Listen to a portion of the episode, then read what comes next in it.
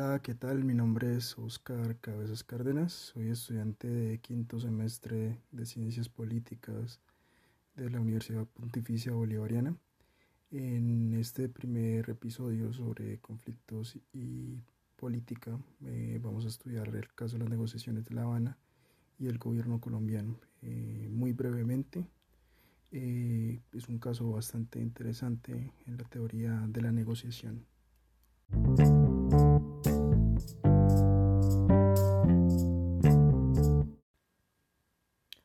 Para comenzar, pues el proceso de paz no se puede entender solo como desmovilizar eh, al grupo insurgente, hay que mirar que existe una serie de factores que esbozan este proceso, un proceso que aunque ya se formalizó en el papel en noviembre del 2016, puesto que previamente en septiembre de ese año el plebiscito eh, lo ganó el no y se plantearon diálogos que replantearon lo, firmado, que pues eh, terminó en ese noviembre del 2016, eh, sigue una dinámica en donde esto tiene que ser visto como un proyecto de, de desarrollo continuo, de reconciliación profunda y cooperación hacia el futuro.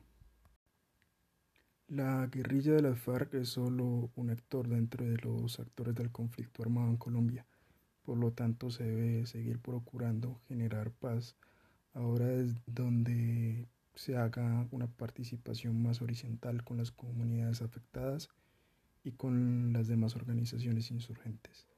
Eh, el acuerdo general para la terminación del conflicto y la construcción de una paz estable y duradera es bastante interesante de analizar en, los, en unos puntos en común que logró el acuerdo de Santos y las FARC. Eh, estos, estos puntos tienen que ver con la construcción de la paz, eh, que es un asunto de la sociedad en su conjunto. El respeto por los derechos humanos es un fin del Estado que debe promoverse, el desarrollo económico con justicia social y en, armonía con el medio ambiente eh, como garantía de paz y de progreso, el desarrollo social con equidad y bienestar, incluyendo las grandes mayorías eh, que permite crecer al, país, eh, una Colombia en paz que se desempeña en un papel activo y soberano en la paz y el desarrollo regional y mundial, y la importancia de ampliar la democracia como condición para lograr bases sólidas de paz. Estos puntos de convergencia eh, me parece que son claves para entender cómo se logró la construcción del acuerdo. Eh, ahora bien, uno puede decir que el acuerdo fue eficaz porque se firmó y, una gran parte de, las, eh, la guerrilla entregó las armas, pero no eficiente del todo porque tuvo afecciones en términos de tiempo y económicos. Se primó de alguna manera desarmar la estructura guerrillera, eh, que está bien porque eh, con esto se frenó, se frenó, se frenó eh, significativamente los asesinatos. es decir, se salvaron vidas, las vidas futuras de miles de colombianos. El inconveniente son entonces las barreras que ralentizan la implementación aun cuando legalmente hay un blindaje. Esto se ve por parte de estructuras de partidos opositores a estos acuerdos.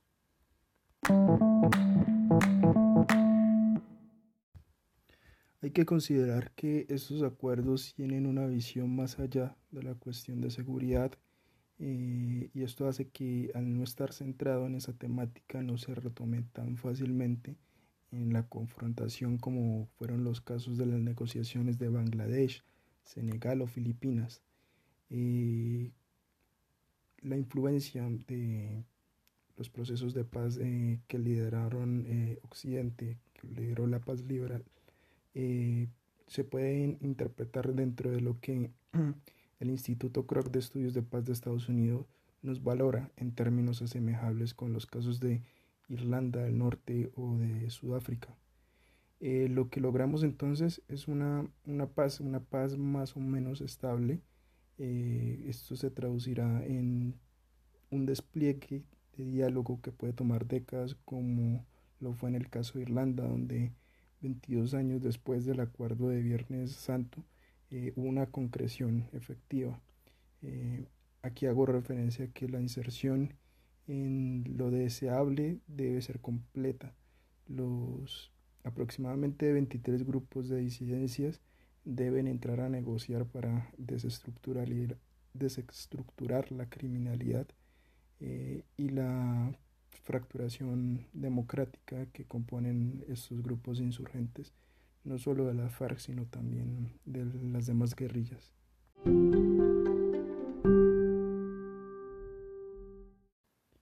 ¿Qué se puede aprender entonces de la experiencia irlandesa? Lo primero es que un proceso puede tener éxito en momentos de crisis y falta de confianza. Eh, segundo, eh, la importancia de la voluntad política de los líderes y de las comunidades eh, que es relevante.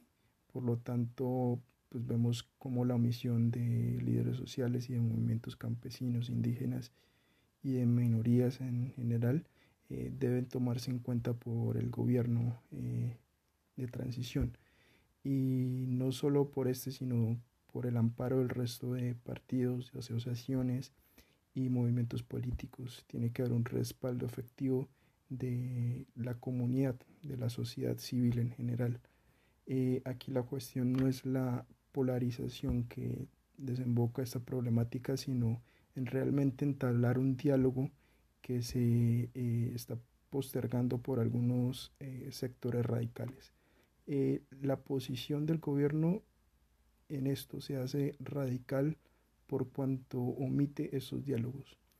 Eh, y el tercer punto es englobar esa responsabilidad de todos y de la sociedad en no crear un nuevo conflicto, eh, no lograr lo que algunos teóricos de paz y conflictos, como lo, lo podemos evidenciar en eh, con Nazi Redberg, eh, citado de Kur y, Marshall, eh, que proyectan las que tras las negociaciones de los conflictos hay un, se retoman en un periodo de cinco años siguientes a la firma de un acuerdo. Entonces, eso es algo que hay que evitar tajantemente. en Colombia, el panorama es lento en la implementación Vemos como las objeciones a la JEP causaron malestar, eh, el asesinato de exguerrilleros que estaban en el proceso de reinserción de los acuerdos, eh, la legislación sobre puntos tratados en el acuerdo como la tierra, las víctimas y la participación política son elementos que eh, volatilizan la contienda desde ambos extremos, generando un ambiente de desconfianza. A esto también se le suman los, los asesinatos de líderes sociales. Eh, la voz de estos pues, es clave no se puede seguir apagando en un ámbito de supuesto post-conflicto y de supuestamente donde hay un acuerdo de paz. Eh, esto eh, indudablemente es negativo para, para estas negociaciones que se dieron. Por una parte, que vemos que la derecha reafirma eh, la impunidad que supone el acuerdo en aspectos como la JEP y de cómo miembros que causaron crímenes de lesa humanidad que niegan el reclutamiento de menores participan en el Congreso, siendo que durante las negociaciones, eh, cuando se estaban dando las negociaciones,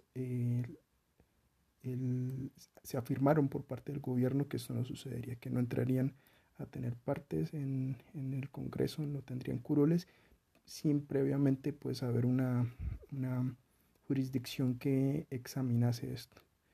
Eh, por parte de la izquierda, eh, las garantías no están claras con la entrada del nuevo gobierno, el gobierno de Duque. Eh, ya mencioné pues lo de las objeciones que tuvieron impacto, pero también es importante el esquema de justicia transicional y la ausencia de seguridad jurídica para las partes que suscribieron el pacto. Si bien hay un blindaje constitucional de tres periodos, ¿qué pasa después de, si ya pues llevamos cuatro años en este proceso y, hemos visto cómo se ha ralentizado y, y, que ha tenido trabas? Es importante que haya un cambio de gobierno que respalde los acuerdos y que vele por la inclusión. Es por esto que vemos como posiblemente Iván Márquez o Santrich eh, y se salieron del proceso para implantar una segunda marca Italia, más allá de si realmente lo que, de lo que se les acusa sea cierto, probablemente lo sea, lo que evidenciamos es un aparato judicial sosegado. Eh, por último, eh, por la amplitud del tema y el límite de tiempo que tengo, quiero resaltar el plano democrático de los acuerdos de paz. Este está dado, eh, los, ex, los exmiembros pueden hacer parte del juego político, tienen curules, y pues hay una conformación de un partido institucionalizado ya tienen un poder en, esta parte. Sin embargo, pues como pasó con el conflicto armado Irlanda, yo creo que primero esa divergencia entre los partidos ya establecidos y las FARC va a crear un hueco, una nueva forma de rechazo hacia, los, hacia estos, eh, haciendo que se fragmente posteriormente y de esta decisión aquellos exmiembros se adhieran a otros partidos o movimientos. Esto lo vemos, lo, lo, vemos o lo vamos a ver como preludio en las dinámicas actuales del Congreso, donde la oposición coaliciona con ese partido. Por esta parte, eso significaría una desilusión, eh, pero ya futuro, eh, ante la debilidad eh, que supone este partido en el proceso de decisión y de participación y representación en Colombia manera de conclusión que, podemos sintetizar eh, que el proceso eh, sigue, como lo había mencionado, eh, no es algo que acabe en una fecha específica, es algo que tiene que desarrollarse y que va a tardar varios años y es responsabilidad de, de la sociedad civil, de los colombianos en general, no solamente de los gobernantes. Es importante de que esos gobernantes que elijamos estén respaldando estas negociaciones para que se evite eh, una confrontación nuevamente.